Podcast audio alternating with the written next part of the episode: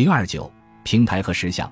现在我们回到复活节岛上最让人印象深刻的东西，也就是巨石人像和放置石像的平台。目前我们已辨认出三百多座阿湖，其中很多阿湖都很小，上面没有石像。有一百一十三座阿湖上有石像，其中二十五座特别的雄伟精致。岛上每块领地都有一至五座这种大型的阿湖，大部分带石像的阿湖都立在海边，石像面朝内陆。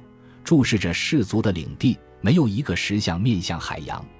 阿湖是个长方形的平台，不是用沉重的大石头堆起来，而是用灰色玄武岩做成四面墙，当中再填充碎石而成。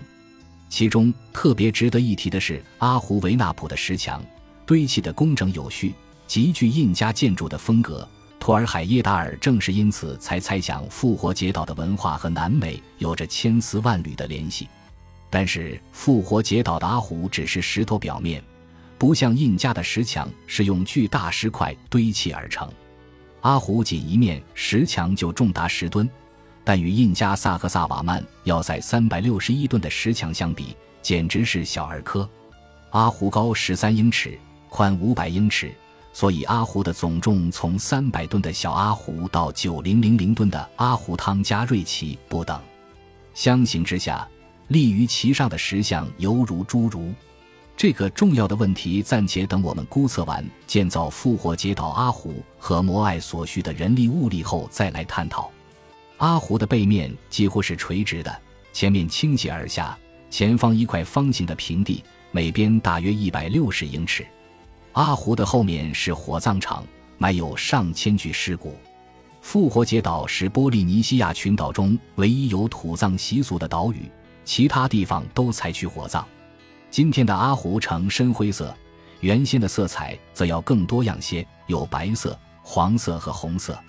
阿胡前面的石墙上镶嵌着白色的珊瑚，刚刻完的摩艾是黄色的，摩艾的头冠和部分阿胡前墙上用于装饰的石条则是红色的。摩艾代表着岛民的祖先。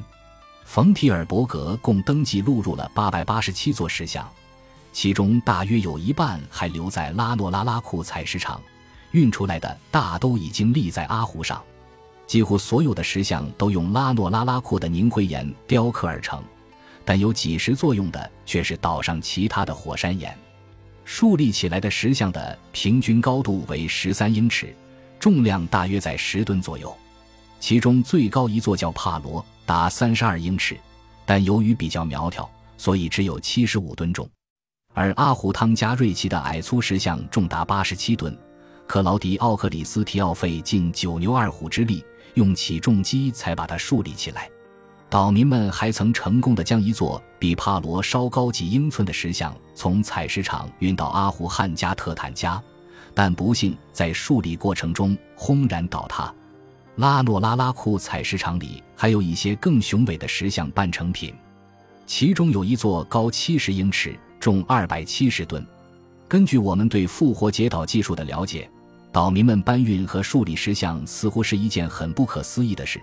那么，到底是何种神力支配着这些工匠呢？对埃里奇·冯·丹尼肯等痴迷于外星人说的人而言，复活节岛独特的石像和平台需要特别的解释。然而，事实上，这些建筑在波利尼西亚，特别是东波利尼西亚有先例可循，在那里。随处可见的石头平台被称为毛利，用作圣地或神庙的基座。皮特凯恩岛以前就有三座这样的石头平台，复活节岛民的祖先很可能就是从那里迁移而来。复活节岛的阿胡和毛利最主要的区别是前者规模较大，上面没有盖神庙。马克萨斯群岛、奥斯垂尔群岛和皮特凯恩岛上也有用红火山岩进雕刻的石像。与复活节岛上一些石像所用的材质类似。此外，还有一种叫凝灰岩的火山岩，在马克萨斯群岛也被使用。芒阿雷瓦和汤加还有其他的石头建筑，如汤加著名的大型三弹牌坊。另外，在大溪地等地也可发现木头雕像。由此推出，复活节岛的建筑风格出自波利尼西亚的传统。我们当然想知道，复活节岛民具体于何时树立起第一座石像。石像的风格与规模又如何随着时间发生变化？然而，令人遗憾的是，石头的年代无法用放射性碳年代测定法计算，因此我们只能依靠其他间接的年代测定法，例如拿阿湖所含的碳来做放射性碳年代测定，用黑曜石水合法对黑曜石剖面进行断代，判断废弃石像的风格，观察一些重建的阿湖各阶段的继承与延续。晚期的石像看上去明显比较高大。而最大的阿湖也是经过多次重建才变得更加雄伟精巧。根据上述手段，我们可以推断出复活节岛的阿湖主要建造于公元一千年至一六零零年。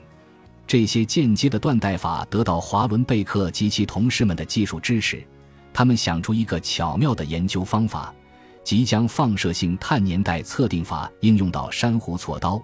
石像眼睛和装饰广场的白色藻节所含的碳元素上，从直接的年代测定法来看，安纳克纳的阿胡挠挠的建造与重建可分为三个时期。第一个时期大约在公元一千一百年左右，最后一个时期则为一六零零年。最早的阿胡，比如波利尼西亚的毛利，很可能没有安放石像，随后重新用于晚期阿胡的墙体等建筑中。这些早期阿胡比晚期的要小、圆滑，也更像人类，而且用好几种火山岩打造，并非只用拉诺拉拉库的凝灰岩。复活节岛民最终采用拉诺拉拉库凝灰岩的理由很简单，因为这种岩石是雕刻的最好材料，表层坚硬，但内里好似灰烬，比钢铁般的玄武岩容易掌控，也比红火山岩烬更具韧性，易于雕琢和打磨细节。我们可以从石像的年代推测出，拉诺拉拉库晚期的石像要比早期更魁梧、更有棱角，也更具风格，并且几乎到批量生产的地步。当然，相互之间还是有些细微的差别。被树立起的最高石像是帕罗，它也是最晚打造的石像之一。石像体积的不断增长，意味着酋长之间竞相打造大型石像的斗争愈发激烈。晚期石像头顶上的普卡奥很明显是斗争白热化的产物，这是一个用红火山岩镜制成的圆柱体，重达十二吨，置于摩艾的头顶上。我们还无法确定普卡奥究竟代表什么，最佳猜测认为是波利尼西亚酋长头上戴的红色鸟羽头饰，或是羽毛和树皮布制成的帽子。例如，西班牙探险家来到太平洋的圣塔库鲁斯岛。让当地人深感震撼的不是西班牙的船只、刀剑、枪炮或是镜子，而是他们身上的红衣。所有普卡奥用的红火山灰烬都来自同一个采石场——吉普纳帕。在那里，我看到还有许多尚未完工的普卡奥和已完工正等着被运走的成品。我们知道，只有在复活节岛史前时代晚期建造的最雄伟、最华贵的石像头顶才有普卡奥。其中最多不超过一百个，我忍不住猜测，他们是为了更高人一等才加上去的。普卡奥好像是在宣誓：好吧，就算你们能够树立起三十英尺高的石像，那么看看我们，我们可以在石像顶上再放一个十二吨重的普卡奥，你们也试试看啊，胆小鬼！这些普卡奥让我联想到在洛杉矶我家附近的那些好莱坞大亨，他们竞相建造宏伟。繁复和华丽的豪宅来炫耀自己的财富和权力。企业界巨头马文戴维斯为显派头，建造了五十零零零平方英尺的豪宅。艾伦斯班林不甘下风，于是建造了占地五十六零零零平方英尺的豪宅。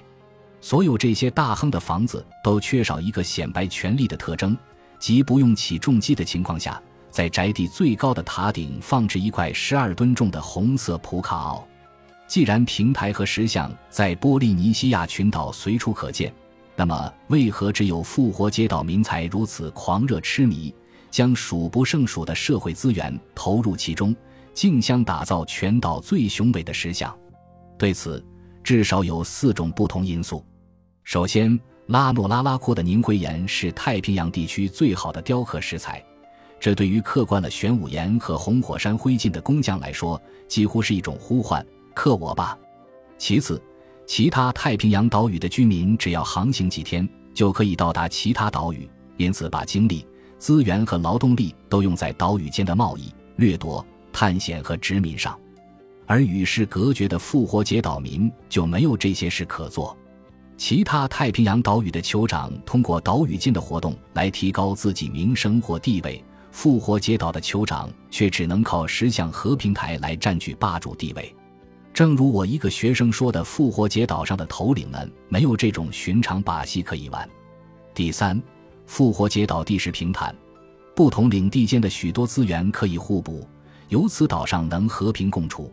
所有的氏族部落都能到拉诺拉拉库开采石头来雕刻。